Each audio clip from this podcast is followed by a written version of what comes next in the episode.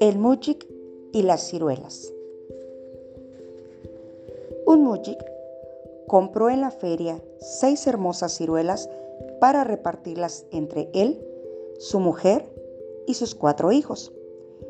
De vuelta a su casa, entregó a cada uno de los muchachos una ciruela diciéndoles, a ver cuál de ustedes hace mejor uso de ellas.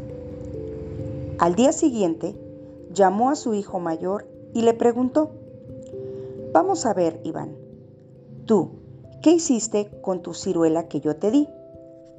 El hijo le contestó, Me la comí, padre, respondió el muchacho.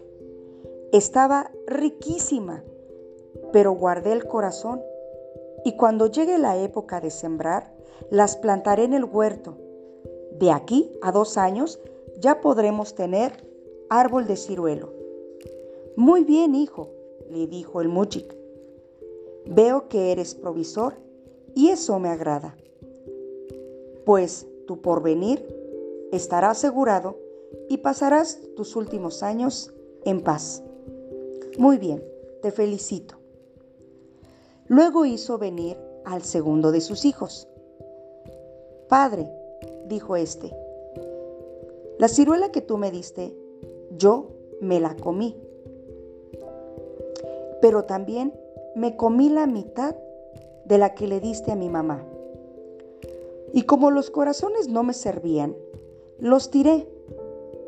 Las semillas no las iba yo a ocupar. El papá, el mujik, torció el gesto de molesto y le dijo, Mal hecho, hijo mío. Si hubieras seguido el ejemplo de tu hermano, serían dos ciruelos los que habríamos plantado en el huerto, y mayor sería esta una cosecha. Eres improvisor y glotón, pues también le quitaste la mitad de la fruta a la de tu mamá. Corrígete de estos defectos que pueden conducirte por un mal camino. El mujik llamó al siguiente hijo. Sergio es su nombre. Y Sergio se adelantó antes de que su papá le preguntara qué había hecho con su ciruela. Sergio le respondió,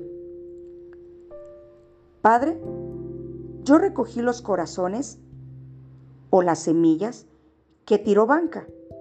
Le saqué la almendra que tenía, las limpié la fruta, parte de ella, me la comí.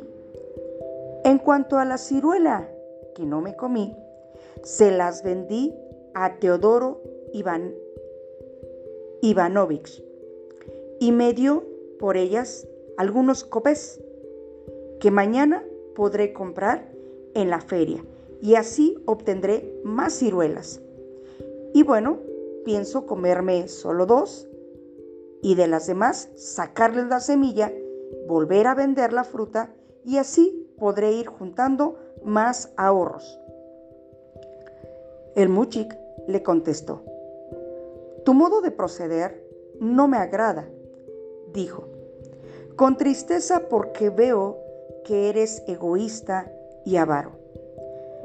Veo que probablemente no te va a faltar de comer, pero hay del infeliz que llame a tu puerta, porque en demanda de un pedazo de pan, pues tú vas a hacer mal uso. Malo es tirar las cosas y no pensar en el porvenir, como lo han venido haciendo tus otros hermanos. Pero peor es pensar exclusivamente en sí mismo y vender a tu prójimo el valor del triple de lo que a ti absolutamente te ha costado nada. Ten cuidado y lucha contra esas dos cosas que tú tienes encima, puesto que pueden entristecer tu corazón.